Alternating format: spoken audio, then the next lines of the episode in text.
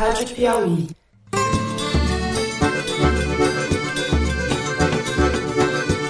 Olá, está começando mais um Foro de Teresina, o podcast de política da revista Piauí. Eu sou Fernando de Barros e Silva, diretor de redação.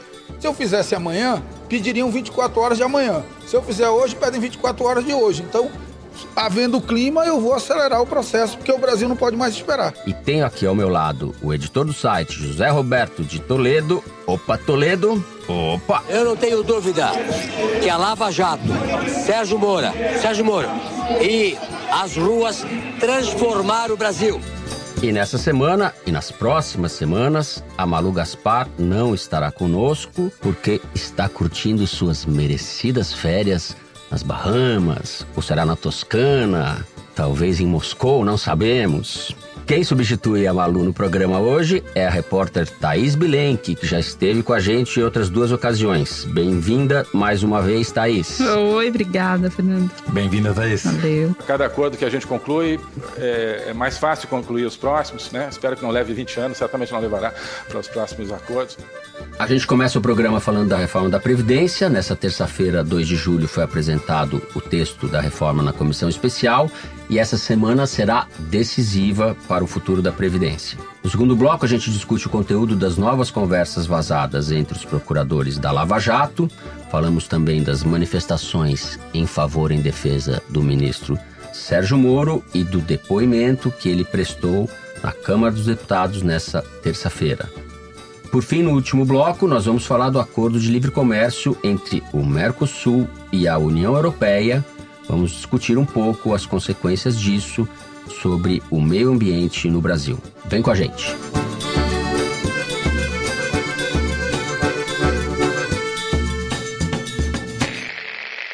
Muito bem, nessa terça-feira, dia 2 de julho, o relator da Comissão Especial da Previdência, o deputado Samuel Moreira, tucano de São Paulo, apresentou a nova versão do relatório da reforma da Previdência. Esse texto, enquanto nós gravamos aqui, a gente não sabe se ele estará sendo votado hoje na quarta ou não. Há um prazo apertado para tramitação disso antes do recesso parlamentar, porque se passar pela comissão, o texto vai para duas votações na Câmara. É difícil que isso seja feito ainda no primeiro semestre, mas não é impossível. Toledo, vamos começar pelo conteúdo. Esse relatório altera em que pontos o projeto utópico apresentado na origem pelo ministro Paulo Guedes? Então, uma das coisas que o Paulo Guedes mais queria, que era a capitalização, ou seja, um sistema em que você contribui para si próprio e não o sistema que existe já hoje, em que todos contribuem para todos e depois cada um saca uma parte diferente do que foi contribuído, isso não mudou, não passou, ficou para as calendas, quer dizer, o sistema de capitalização, que era um entrave político grave para a tramitação, foi deixado de lado. Aí tinha um outro número mágico, que era o famoso trilhão, o quanto que a reforma economizaria ao final de 10 anos. É um número meio, não vou dizer ridículo, porque tem tantas variáveis que influenciam nesse número ao longo do tempo, que essa projeção é quase que uma peça de ficção. Mas simbolicamente ela é importante, porque o mercado financeiro se acostumou a usar isso como termômetro para saber se a bolsa devia subir ou se a bolsa devia cair. E eles conseguiram, de alguma maneira, preservar o trilhão. Hum. Caiu de 1,236 trilhão de reais ao longo de 10 anos para 1,071. Mas, simbolicamente, o trilhão ficou. O que está acontecendo agora? Para esse número ser preservado, a concessão das pensões e das aposentadorias ficou mais difícil, o que pode aumentar a desigualdade no final de todo o processo. Porque, por exemplo, pensões por morte que seguiam determinadas regras vão ter essas regras endurecidas. Se alguém na família já faz dinheiro, na família do morto, é possível que essa pensão fique abaixo de um salário mínimo e, portanto, a previdência, que tem um caráter muito importante no interior do país, tem muitos municípios que vivem da aposentadoria da sua população, vão sentir esse baque na economia ao longo dos anos. Por outro lado, os setores mais fiéis, mais aguerridos do bolsonarismo estavam chamando o Bolsonaro de traidor. E de quem que eu estou falando? Principalmente dos policiais que tinham um regime é, especial que estavam brigando para preservá-lo.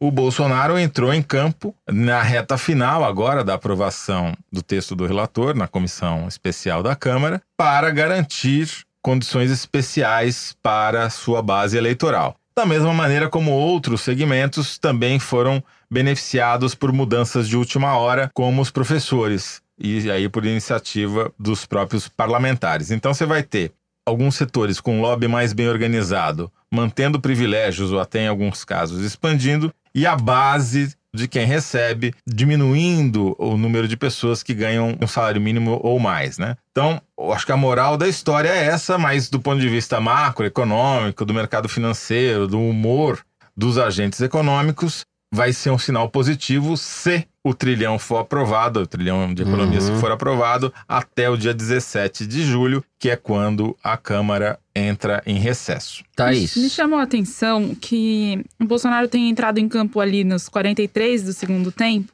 e nas últimas semanas ele e o governo tenham permanecido calados, praticamente abrindo mão da paternidade da reforma, que eu acho que é um sintoma de um processo que deve se acelerar e se solidificar, enfim, ficar mais claro depois do fim da tramitação na Câmara, da articulação política no Congresso. Primeiro, o Bolsonaro tirou o Onyx Lorenzoni, ministro da Casa Civil, desta frente de batalha no Congresso. Ele estava sendo fritado pelos deputados do próprio PSL. Ele, Onix, é do DEM. Colocou um general que ainda não assumiu formalmente e não tem muitas referências no Congresso sobre ele. E então, assim, o Paulo Guedes, que vinha sendo o pai da reforma, entrou em atrito com o Rodrigo Maia. Daí esse papel passou a ser do Rogério Marinho, que é o secretário especial da Previdência, mas é um ex-deputado do PSDB, que é muito mais associado à Câmara do que ao bolsonarismo propriamente dito a cara da articulação política está mudando e está ficando muito claro isso. E eu acho que depois que acabar essa tramitação, seja agora nesse semestre, seja no início do próximo, essas divergências e essa agenda paralela do Congresso vai ficar clara, assim, o pessoal do Centrão, o pessoal do Maia e inclusive do PSL, tipo Alexandre Frota e Joyce Hasselman, esses deputados que estão mais alinhados com o comando da casa, já querem tocar a reforma tributária que foi gerida ali na própria Câmara, né, de relatoria do Baleia Rossi. Nada indica que vai ter uma pacificação na relação com o governo, ao contrário, parece que cada um vai realmente continuar seguindo sua pauta, seu caminho. Eu acho que um dos cenários possíveis depois de vencida, digamos, a batalha da Previdência é um tensionamento maior, o Bolsonaro esticar a corda em relação ao Congresso e acentuar esse discurso já está pronto, que é eu quero fazer as coisas, mas a classe política não deixa, esses interesses, o sistema, etc. São todos corruptos, todos têm o rabo preso e confrontar as instituições, como ele vem fazendo. E, e esse é o, digamos assim, o ponto de fuga do discurso dele. E que, Ou no, não. que no limite é a própria democracia que está sendo posta em. Porque para aprovar a reforma, ele teve que fazer o jogo do toma lá da cá. Ele aumentou as verbas para emendas parlamentares, acelerou a autorização para gasto desse dinheiro. A própria Câmara já embutiu na reforma da Previdência um pouco de reforma tributária, porque elevou a alíquota, por exemplo, de contribuição sobre o lucro dos bancos, já sinalizando que é preciso mexer nas fontes de receita uh, do governo federal. Os estados e municípios, a gente, quando grava aqui o programa, não sabe ainda o que aconteceu, uhum. mas caminho todo era para que não fossem Sejam excluídos, excluídos né, é. na reforma. Provavelmente teremos que fazer um adendo ao programa que estamos gravando nesta quarta-feira pela manhã. Oi, pessoal. Claro que a gente teve que fazer esse adendo. Aqui vou eu gravar um zap para atualizar o que aconteceu ontem no Congresso. O Bolsonaro foi chamado de traidor por policiais num ato ali no Salão Verde da Câmara e aí entrou em campo para tentar reverter essa rejeição da categoria a ele com o texto da Previdência. O governo tinha enviado em fevereiro uma proposta para polícias federais, rodoviárias federais e legislativas de aposentadoria mínima aos 55 anos de idade, tanto homens quanto mulheres. Essa proposta que desagradou essas categorias. Ontem eles fizeram ao longo do dia uma negociação que chegou a um texto final de 53 anos para os homens e 52 para as mulheres. Mas a categoria não aceitou, considerou que ainda era insuficiente os trabalhos na comissão especial foram até tarde da noite e foram encerrados sem votação. Hoje de manhã, o Bolsonaro disse que o governo errou com aquela proposta original, negou que, enfim, sejam privilégios, porque essas categorias merecem um tratamento diferenciado mesmo. É um discurso diferente do do Paulo Guedes e pediu um apelo para que a Câmara, essa comissão especial, consiga fazer a votação hoje do texto. Os trabalhos foram retomados na comissão e estão em curso até agora. A oposição trabalha contra, quer tentar adiar o máximo possível, inclusive deixar para o segundo semestre. Se eles conseguirem retardar, a expectativa do mercado vai ser frustrada e, com isso, possibilidade de redução da taxa de juros também fica menos presente. Então é isso, agora esperar para ver como é que vai acontecer essa nova etapa de debates na comissão especial. Um beijo. Gente, nem deu tempo de ter saudades. Já tem mais atualização, porque agora há pouco, antes das três horas da tarde, a comissão especial da Câmara aprovou o relatório do deputado Samuel Moreira para a reforma da Previdência. Ainda faltam alguns destaques que devem tomar a tarde inteira na comissão especial, que são assim os acréscimos que as bancadas apresentam a esse texto base. Entre esses acréscimos está o, a questão dos policiais, não está pacificada ainda essa situação, mas com a aprovação do relatório é bem possível que a reforma da Previdência vá a plenário na semana que vem. São dois turnos, mas daria tempo, pelo cronograma previsto, de ter a finalização da tramitação ainda nesse semestre. É isso, um beijo! Então, o que me parece que está acontecendo é uma absorção do bolsonarismo pelo sistema político que ele veio combater, de alguma maneira, porque o que está ficando provado, o saldo dessa reforma, é que não foi a chantagem que venceu, foi a negociação. Mas veja a negociação, o que se esperava, a expectativa que o mercado tinha, ingenuidade, etc., mas a expectativa que se tinha. Falava-se até que uma parte disso ia ser votado, lembra, na, na transição, antes, no governo Temer ainda. E a gente está chegando no meio do ano com esse grau de indefinição ainda. O, o Bolsonaro é. Não, ele é, atrapalhou pra caramba. Ele é nada funcional, ele é funcional na lógica dele, né? Sim, nem ele nem o Paulo Guedes, diga-se, né? Porque nenhum Sim. dos dois, o Paulo Guedes é aquele cara que. Fabrica usina não é tem pavio de curto, não tem pavio, né? Como ele... disse o Maia, falou que era um. O governo dele não existe absorvido por essa lógica. Ele pode fazer as negociações, está fazendo, você tem toda a razão. Não ele, mas as circunstâncias impelem para que esses acordos, esse toma lá da cá, seja consumado. Agora, a despeito disso, o governo dele continua girando nesse registro do anti-establishment, da negação do sistema político, etc. E ele vai continuar, talvez depois da reforma da Previdência, essa corda seja tensionada. Eu concordo com você, porque sem tensionamento, sem polarização, Bolsonaro não existe. Ele é um fruto desse processo e toda oportunidade que ele tem, ele age para tensionar.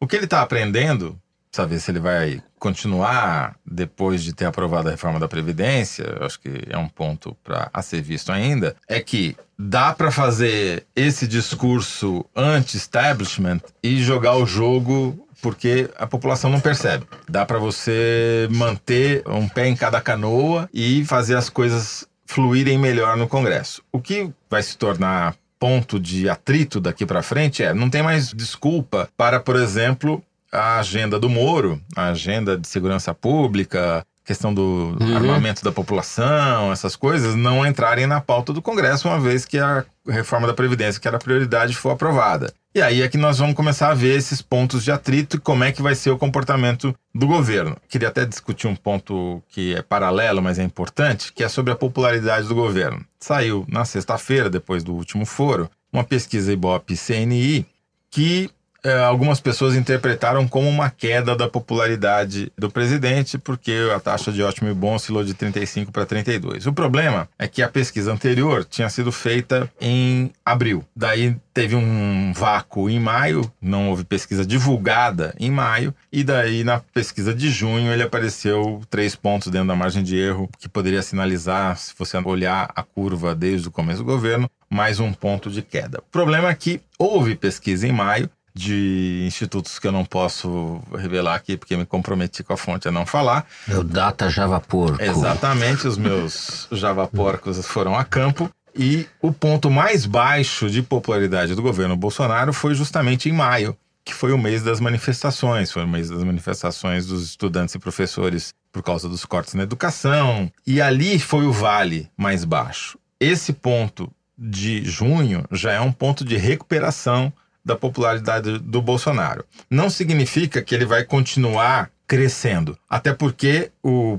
próprio Ibope CNI divulgou essa semana o Índice Nacional de Expectativa do Consumidor, mostrando uma nova queda e há uma correlação entre as duas coisas. Quando uhum. o consumidor está pessimista, a popularidade do governo dificilmente Mas sobe. ele mantém esse terço aí da população, né? Ele não 32, vai baixar 35, disso. Quer dizer, e, exatamente. Esse terço eu acho que é a, a, digamos, a bola de segurança do Bolsonaro. Isso dá uma segurança que raros governos no Brasil tiveram. Só o governo do Lula teve.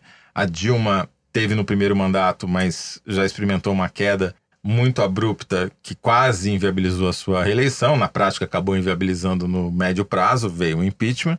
Então, ele parte de um patamar muito confortável, Bolsonaro, com possibilidade de, em a economia melhorando, expandir essa base de apoio. Então, acho que tudo que a gente está falando aqui o comportamento dele em relação ao Congresso e principalmente em relação às instituições vai depender desse capital político. Se ele crescer em popularidade, ele pode se sentir tentado, sim, aí concordo com você, Fernando, a fazer o jogo de tensionamento e de tentar acuar os outros poderes. Eu acho também só que o próprio Congresso também já está menos espantado com a nova relação com o Executivo. Acho que tem uhum. uma acomodação das partes nessa relação. Eu acho que a nova fase pode ser uma fase que vai ter muita confrontação, sempre tem divergências isso é pacífico, mas acho também que cada um sabe mais jogar o seu papel nesse jogo, tá um pouco mais claro. Uhum. É. Acho que o Davi Alcolumbre eu... e o Rodrigo Maia não se incomodam mais de ter suas imagens transformadas em bonecos na esplanada dos ministérios. É ah, acho que incomoda, mas eu acho que já sabem que vai rolar, né? Que tá rolando, enfim, sabem o papel que o Bolsonaro tá exercendo nisso. Não tem uma expectativa diferente. Uhum. A tendência é que vá haver uma luta no gel no campo da direita aí daqui para frente, porque a política real está se jogando na direita e pela direita, né? As forças de centro-esquerda estão desmobilizadas, o governo é de extrema direita. Diria que estão distraídas tentando fazer o Moro descer para a lama também, né? Mas está com um foco completamente diferente, né? É isso. Com gel ou sem gel, a gente encerra assim o primeiro bloco do programa. No próximo nós vamos falar de Sérgio Moro, justamente.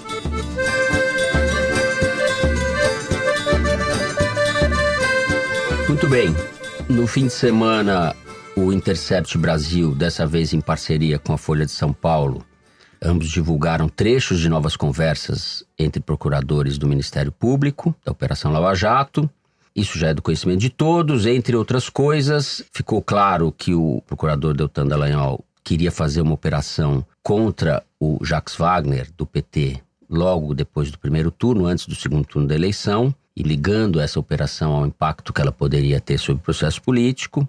Em outra conversa, uma das procuradoras diz que, abre aspas, Moro viola sempre o sistema acusatório e é tolerado por seus resultados. A procuradora negou que seja ela quem tenha dito isso. Além das conversas, houve essa manifestação no domingo em defesa do juiz Sérgio Moro, que ocupou boa parte das cidades do país. E ontem, para nós que estamos gravando na quarta, ontem, terça-feira, o ministro foi à Câmara e teve uma atitude mais agressiva, respondeu mais do que ele havia demonstrado na uhum. semana passada, quando ele foi ao Senado.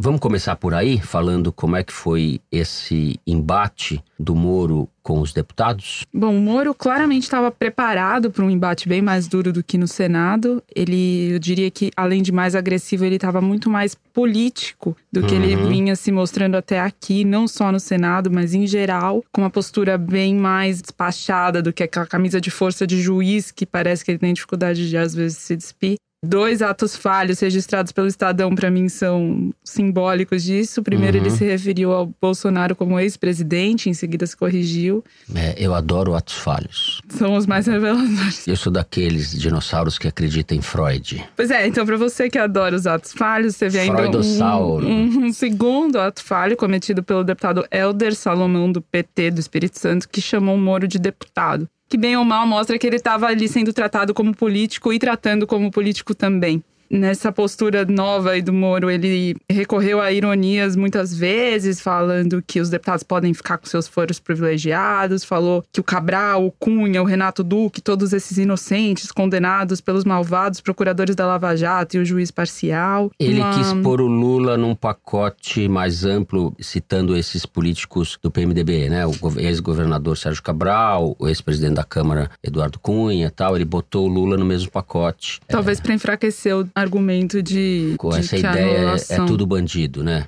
A minha impressão é que o Moro tá ficando cada vez menor. Apesar dos protestos, aliás, das manifestações. É protesto a favor eu nunca tinha visto, né? Mas é mais ou menos o que aconteceu domingo. De qualquer jeito, vamos chamar de manifestações, né? de Sérgio Moro, é. Primeiro porque as manifestações não foram tão grandes assim. Não, Foram mas também espalhadas. não tão pequenas, né? É, Médias. mas né? são as menores de todas que houve até agora. Nessa sequência de manifestações, Tá certo. foram as menores, foram as menos representativas e estavam rachadas, porque você tinha uma parte apoiando o Moro, que era o objetivo original, e uma parte defendendo o governo, com pautas e discursos diferentes em carros de sons diferentes, né? Se você notar, nem os filhos do presidente convocaram para as manifestações com antecedência, não, não se engajaram para que as manifestações fossem Uhum. grandes. O que me leva a crer que eles estão felizes com o tamanho que o Moro está adquirindo. Agora, o que mais me chamou a atenção lá na Câmara foi que os caras, desculpa, passaram a mão nos fundilhos do Moro. Porque o cara saiu de lá sob coro de juiz ladrão, que é coisa de futebol, tá certo? Tá perdendo o respeito. Os caras quem? A Os deputados da oposição. da oposição. Ele tinha uma tropa de choque também, né? O contrário do que tinha corrido no Ele Senado. tá virando. Mas não tanto assim. Porque o Globo contabilizou dos 59 perguntas que foram dirigidas a ele, 38 contra e 19 a favor, duas neutras. O que está acontecendo é que a oposição está arrastando o Moro para o jogo político. Dia sim, dia também, ele vai dar esclarecimentos no Congresso, na Câmara, no Senado, na Comissão X, na Comissão Y. E ele está virando mais um. Ele está perdendo aquela aura de ser intocável e herói nacional. Ele, aos pouquinhos, é uma guerra de desgaste e ele está entrando nessa guerra. Ele está cada vez mais político. As declarações que a gente lê no Intercept dos procuradores são as declarações que qualquer ser humano fazia antes desse vazamento acontecer. É um absurdo ele ter aceitado o Ministério da Justiça. Isso vai contra a Lava Jato. Ele virou mais um. Uhum. Quer dizer, os próprios procuradores que durante anos incensaram ele, o Dallagnol ficava lá puxando o saco e falando você é uma grande liderança, eles acharam que ia acontecer o quê? Que o Moro ia continuar sendo um juiz Inclusive o fato de que a mulher dele, Moro, festejou a vitória do Bolsonaro, esse fato é criticado por procuradores. As conversas que vazaram mostram o mal-estar de parte dos procuradores. Mas é muita ingenuidade desses procuradores acharem que eles iam ficar fazendo esse incensamento do juiz o tempo todo e que isso não ia ter consequência política. Quer dizer, é um raciocínio binário, Sim, para não mas falar burro. não estava no script necessariamente que ele iria aceitar, embora vendo de frente para trás, tudo faz sentido. Mas não estava Fernando, escrito que ele iria aceitar. O Dallagnol fica falando pro Ser cara, ministro. você é uma grande liderança, você é o nosso farol, você é o nosso Tá. Deus, você é não sei o que lá. Daí o cara acredita nisso, né? Ele ouviu tantas vezes. Eu, eu acho que o Moro e o Dallagnol, Batman e o Robin da cruzada contra a corrupção no Brasil, destoam um pouco de outros procuradores. O Moro não é procurador, mas tampouco era um juiz imparcial. Enfim, eu acho que as evidências estão. Só não vê quem não quer, na verdade. Esse fim de semana, ele deu mais uma volta no parafuso desse caminho sem volta para a política. Sim. Eu não sei se ele vai ficar menor ou maior como político, menor provavelmente para a sucessão do Bolsonaro, mas ele fechou as outras portas. Ele não pode voltar para a carreira do magistrado, inviabilizou a ida dele ao Supremo, a não ser que, como o Brasil sempre dá. O absurdo acontece no o, Brasil. o Brasil nunca cansa de surpreender a gente, é possível ainda que isso aconteça, mas daí sim seria uma vacalhação é, Supremo. do Supremo completa. Uhum. Agora, né? o meu ponto, Fernando, é que o Moro ele está se tornando cada vez mais um político e cada vez menos um magistrado e cada vez menos herói. Ele é herói para um segmento. Ele deixou Uhum. de ser uma unanimidade, quer dizer, nunca foi uma unanimidade, mas a meu ver ele está encolhendo. Ele pode até aumentar a sua militância, deixá-la mais aguerrida por reação ao que a oposição está fazendo. Mas no cômputo geral, eu acho que ele está encolhendo. É um encolhimento lento, mas é constante. É uma guerra de desgaste. É a, a água batendo na pedra. Agora, você, você chama o Bolsonaro de um radical livre, né? O Moro não é um radical, mas ele aglutina em torno dele uma, forças políticas antipetistas que não são idênticas às forças que apoiam o Bolsonaro. Isso, a meu ver, está levando a um distanciamento entre os dois, entre Bolsonaro e Moro, o que coloca um elemento importante para a sucessão do Bolsonaro.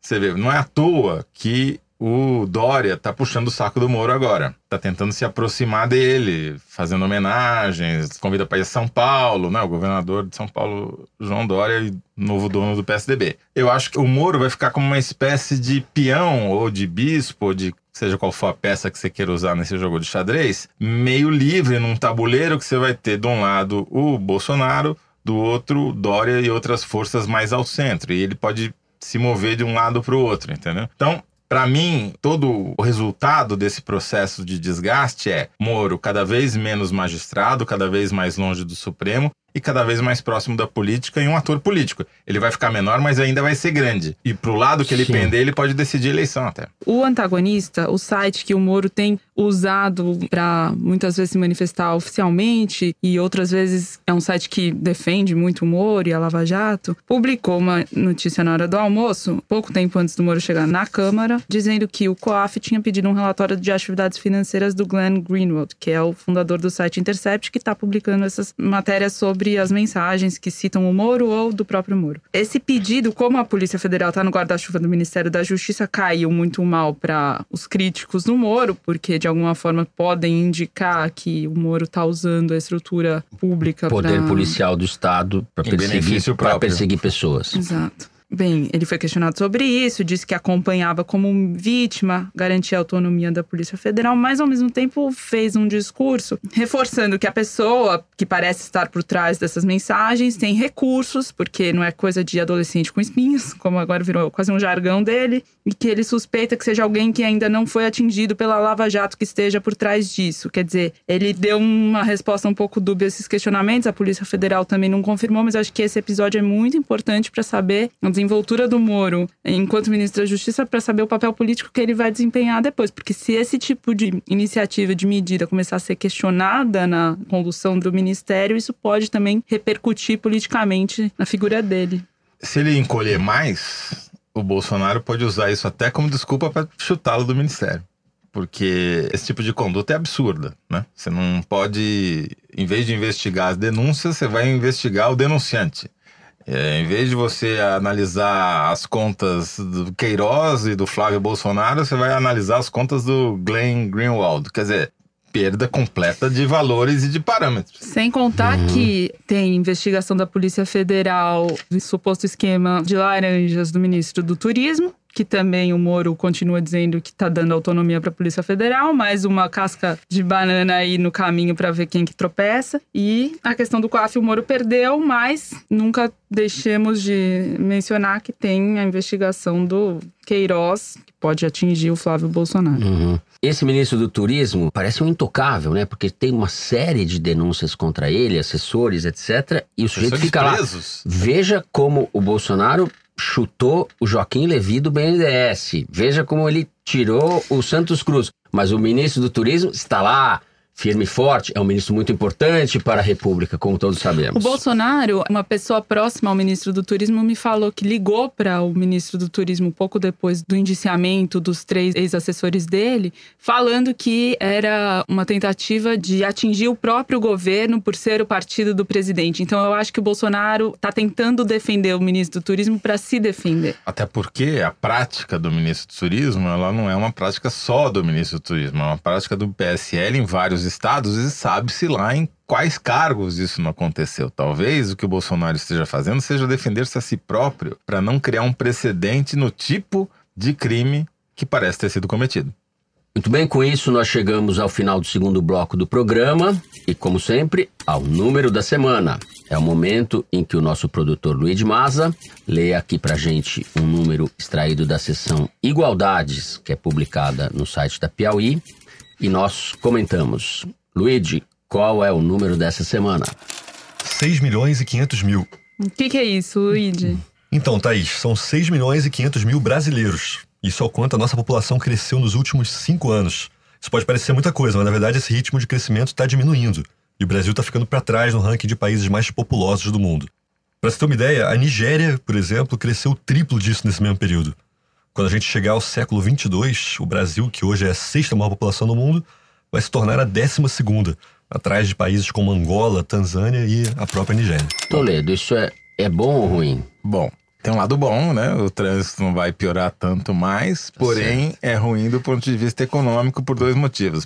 Primeiro, o Brasil deixa de ser a sexta maior opção, era a quinta, né? Até o começo desse século, já somos a sexta opção em termos de tamanho de mercado. Vamos ser a décima segunda, então os investidores de longo prazo vão pensar duas vezes antes de colocar dinheiro no mercado brasileiro. Mas o pior aspecto disso é que, junto com essa diminuição do ritmo de crescimento da população e futuro até encolhimento, é o envelhecimento da população. O Brasil teve uma chamada janela demográfica, que é quando você tem uma população em idade ativa muito maior do que a Uhum. população idosa ou a população jovem, que é em idade escolar.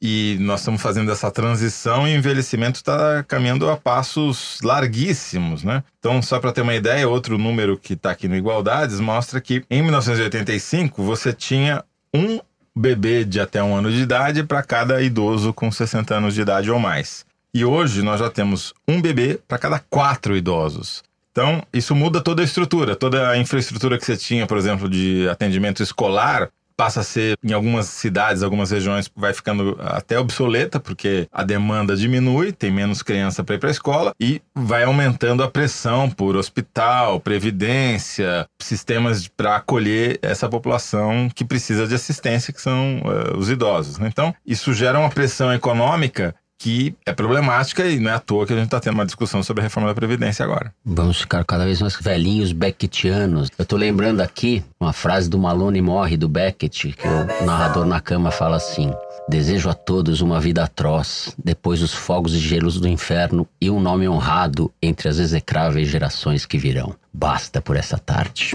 Com isso, a gente encerra o número da semana e vamos ao terceiro bloco falar do acordo comercial entre a União Europeia e o Mercosul que foi firmado na última sexta-feira. Essa última semana trouxe uma boa notícia para o governo Bolsonaro. Para o país há dúvidas, mas muita gente acredita que para o país também. O acordo foi firmado entre o Mercosul e a União Europeia, acordo de livre comércio, que deve zerar as tarifas sobre grande parte das exportações que o Brasil faz para os países europeus e vice-versa. Esse acordo ainda vai demorar alguns anos para entrar em vigor e tem muitos detalhes que ainda não são totalmente conhecidos. Thaís, se tem falado do impacto desse acordo para o meio ambiente. Vamos começar por aí? Vamos. A editora do site da revista Piauí, a Fernanda da Escócia, e eu, a gente fez uma reportagem ouvindo alguns ambientalistas sobre os termos do acordo e os impactos que eles podem ter aqui dentro do país. Em resumo, do texto que foi disponibilizado até agora, tem três pontos que são salvaguardas ambientais, para resumir. Primeiro é não aceitar a carne de gado criado em fazendas em áreas desmatadas. A chamada moratória da soja, que é um acordo do governo, ONGs e o agronegócio para também não comprar soja cultivada em área desmatada na Uhum. Amazônia. Parênteses aí que desmatamento na Amazônia cresceu 60% em junho desse ano comparado ao do ano passado. Uma área que equivale a duas Belo Horizontes, quer dizer, para esse acordo ter efeito tem que mudar de direção, claramente. E por fim, o respeito ao Acordo de Paris, que Bolsonaro na campanha ameaçou deixar e depois voltou a se comprometer para poder fechar justamente o acordo com a União Europeia. Enquanto ambientalistas europeus, inclusive deputados do Parlamento Europeu, começaram a fazer barulho e ameaçar boicotar o acordo com o Mercosul, justamente por envolver o Brasil, governado pelo Jair Bolsonaro, aqui no Brasil, alguns ambientalistas viram lados positivos nesse acordo por motivos diferentes. A Ana Toni, que é diretora executiva do Instituto Clima e Sociedade, acha que com esses termos, o Brasil se comprometendo, os europeus viram não só os avalistas, mas cúmplices da política ambiental do governo brasileiro, de forma que aumenta o rigor, e aí também isso diz o Beto Veríssimo, que é cofundador do Amazon. Vamos explicar para o ouvinte o Amazon. É um instituto, Instituto que Homem faz Amazônia. monitoramento da Amazônia usando imagens de satélite para saber onde há áreas mais desmatadas, áreas Uhum. preservadas, que une tecnologia e preservação do meio ambiente. O Beto Veríssimo concorda que esse acordo sobe a régua do Brasil em relação às suas políticas ambientais, porque passam a valer aqui padrões que são europeus. Bom, eu vou botar um grão de sal nessa Essa- quase comemoração. Salgar o boi. Eu fui ouvir as minhas fontes na Grande Matão, né? Como vocês sabem, eu sou caipira. E eles estão comemorando o acordo. Muito, muito, muito, muito. O que me leva a crer que ou os ambientalistas ou os matonenses, ou, ou seja, o pessoal do agronegócio está equivocado na interpretação sobre o que, que vai acontecer. Do ponto de vista das exportações brasileiras, a área mais beneficiada é a área do agronegócio, porque, por exemplo, o açúcar. A França, que é quem está reagindo mais a esse acordo, o Macron já deu declarações colocando em dúvida se vai conseguir aprovar isso de fato, Uhum. porque tem que passar pelos parlamentos dos países, é um processo lento, né? A França, por exemplo, ela subsidia o açúcar que ela produz. O que, que significa isso? Se o açúcar tiver 13 centos de dólar por libra-peso na Bolsa de Nova York, os franceses conseguem produzir lá, espremendo a beterraba, no máximo por 18 centos. Então, essa diferença de 5 centos é subsidiada, é paga pelo governo francês. A diferença está aumentando tanto que o governo francês está tendo dificuldades para arcar com todo esse subsídio. Então, do mesmo modo que você tem pressões aqui no Brasil ambientais para que a produção agropecuária não aumente o desmatamento, como tem acontecido especialmente nesses seis meses de governo Bolsonaro, Lá você tem pressões de outra ordem, que são as pressões dos agricultores franceses, por exemplo, que dependem desse subsídio eh, governamental. Então, do mesmo jeito que você vai ter pressão lá, você vai ter pressão tanto lá quanto cá. E o que a gente vai passar a assistir, quando esse acordo tiver implementado de fato, na minha opinião, é um novo sistema de pesos e contrapesos que não vai ser mais local, ele vai ser global, internacional. Quer dizer, as ONGs brasileiras que protegem o meio ambiente vão ter que fazer pressão lá na França, lá na Alemanha, para que isso surta efeito, Uhum. porque há cláusulas, diz, essas salvaguardas que a Thaís eh, mencionou, ficou provado que essa carne foi produzida numa fazenda de uma área que foi desmatada recentemente. Ou ficou provado que essa soja usou algum tipo de agrotóxico na sua produção que é proibido na União Europeia. E daí os países europeus podem sustar a importação desses produtos brasileiros. Então, essa guerra ela vai se tornar mais sofisticada e vai se tornar uma guerra internacional. Mas o que me parece evidente é que uma boa parte do agronegócio, paradoxalmente, age para atenuar, na prática, a política predatória em relação ao meio ambiente do governo Bolsonaro. Porque o Bolsonaro não é sensível à lobby de ONGs internacionais ambientalistas, não é sensível à pressão de ordem nenhuma. É sensível à pressão dos ruralistas. Isso já fez com que ele desistisse da embaixada em Jerusalém, por exemplo que era uma promessa que ele fez, porque isso ia ferir interesses comerciais muito concretos na região. E agora também, em nome de interesses comerciais, o Brasil está assumindo compromissos que preservam ou atenuam o desastre ambiental em curso. É curioso isso, que os ruralistas acabem, ou uma parte dos ruralistas, porque a gente sabe que não é um setor homogêneo, é um arquipélago, né? tem diferenças aí, mas uma parte dos ruralistas sejam defensores do meio ambiente Não, no governo Bolsonaro. Porque o que, que acontece? Se você tem uma empresa agropecuária constituída numa área super fiscalizada, porque existe a fiscalização no Brasil Certo. e ela é eficiente, né? Ou era, pelo menos até o governo Bolsonaro. A Hoje- Grande Matão, por exemplo. Vamos é, ver a Grande Matão, ela está toda mapeada por satélite. Você tem um Uhum. cadastro rural dessas propriedades, você sabe quais são as áreas de reserva legal. Isso está tudo mapeado milimetricamente. Se houver a invasão de uma dessas áreas, ou a derrubada de uma dessas áreas de proteção ambiental, isso é imediato, fica claro nas imagens de satélite e aquela eh, propriedade vai sofrer uma punição. Mas Não é aí que vai estar o problema. O problema vai estar nas fronteiras agrícolas novas, nas franjas da Amazônia, no Cerrado, no Centro-Oeste. Esse é que é o mote principal da discussão. Então, para as empresas que já estão constituídas nessas áreas, vamos chamar da, da Grande Matão, que é principalmente do Sudeste, o problema é Estão menor. É uma vantagem. civilização, digamos Eles assim. estão abrindo o mercado. Agora, também não vamos perder de vista que esse acordo tem dois lados, né? O Brasil também está zerando as alíquotas de importação de produtos industrializados da União Europeia. Ou seja, o cenário que esse acordo desenha no longo prazo é cada vez mais aquela imagem desgastada e não totalmente verdadeira do Brasil como a fazenda do mundo e consumidor de produtos de alto valor importados do primeiro mundo.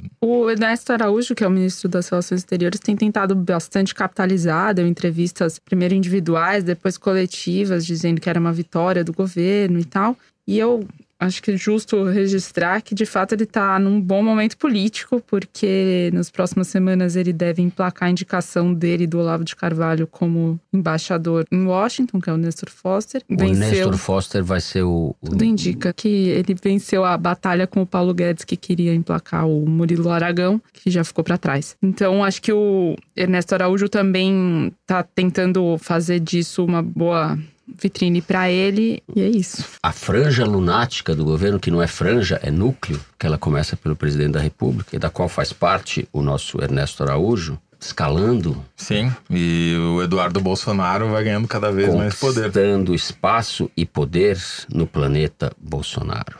Assim a gente encerra o terceiro bloco e chega ao momento do Kinder Ovo, que é agora o meu momento favorito. Desde a Aliás- semana passada, quando eu acertei. Você ganhou dois Kinder Ovos na semana passada, né, Fernando? Você que está dizendo, mas é verdade. Não, você ganhou dois. Eu fui testemunha de dois, dos dois Kinder Ovos. Você ganhou no programa e ganhou o Kinder Ovo físico de um ouvinte no Congresso da Brage. Eu fui lá, eu Bem, estava vendo. fomos a. São Paulo no Congresso da Brage, eu participei lá de uma mesa, foi muito bacana, aliás. E daí teve isso que o Zé falou. Ganhei um Kinder Ovo. Dani, vamos lá, chega de enrolação, vamos soltar o Kinder Ovo aí. Eu não tolerarei mais. Não tolerarei Cebolinha. mais Cebolinha. ação seletiva por parte desse parlamento. São falaciosos quando sobem essa tribuna para dizerem que estão defendendo o servidor público em razão da forma correta, combativa, responsável que o governo do estado tem agido. Agora, se porventura, em razão de uma calamidade financeira, por exemplo, ocorrer de um servidor público não poder receber o seu salário, querem esses com O as Tony suas patuscadas, com as suas pantomimas que sobem essa tribuna. Você é um deputado dizendo estadual da fluminense, é dos isso? servidores públicos, o que Pô, é mas você vai querer que a gente saiba o Como nome do deputado estadual O fluminense? servidor público de receber ainda que parcela do seu trabalho em detrimento de não receber nada. Mas não me admira aqueles que choram e fazem do caixão de uma vereadora, uma vereadora brutalmente assassinada seu palanque Rodrigo eleitoral. Amorim. Ah, não! Ah, não! Ah, não! Aí não dá! Aí não dá! Thaís, Ô, você Thaís! co- é muita humilhação! corrompeu. A Thaís corrompeu a produção. Thaís, você mora em Brasília. Como é que você sabe que era Em o Brasília Rodrigo a gente Amorim? vê o mundo. Tolerância. Tolerância, temos uma tolerância aqui. Tolerância é o que Rodrigo falta a esse Amorim. governo. Esse governo, né? A produção me passa aqui, é o deputado Rodrigo Amolim, Amorim, deputado estadual pelo PSL do Rio, em discurso na Alerj, Assembleia aqui do Estado, no último dia 25 de junho. Ele é, caso o ouvinte não saiba, mais conhecido por ter partido ao meio a placa em homenagem à vereadora Marielle Franco, assassinada em 2018. É isso, e o Rodrigo Amorim foi eleito, foi o mais votado do Rio, não é isso? 140 mil votos. Agora eu entendi. Agora eu sei por que, que a Thaís ganhou.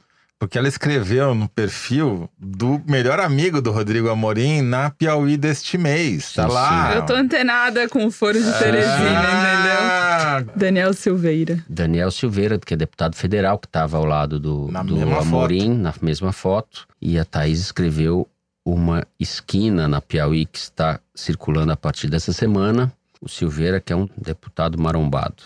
Muito bem. Depois desse Kinder Ovo vencido pela Thaís, a gente chega ao Correio Elegante. É hora de abrir as correspondências do Foro de Teresina. Toda semana A Mari Faria, nossa produtora, coleta tudo que sai nas redes sociais da Piauí o que chega pelo e-mail forosteresina.revistapiauí.com.br. Vale o elogio e valem as críticas. Eu vou começar o Correio Elegante com a mensagem um tanto meiga que a Daniele Freire, do Rio de Janeiro, enviou para gente. Ela escreve. Fui apresentada ao foro pelo meu digníssimo conge, Anderson. Desde então, religiosamente, eu escuto o programa no final de semana.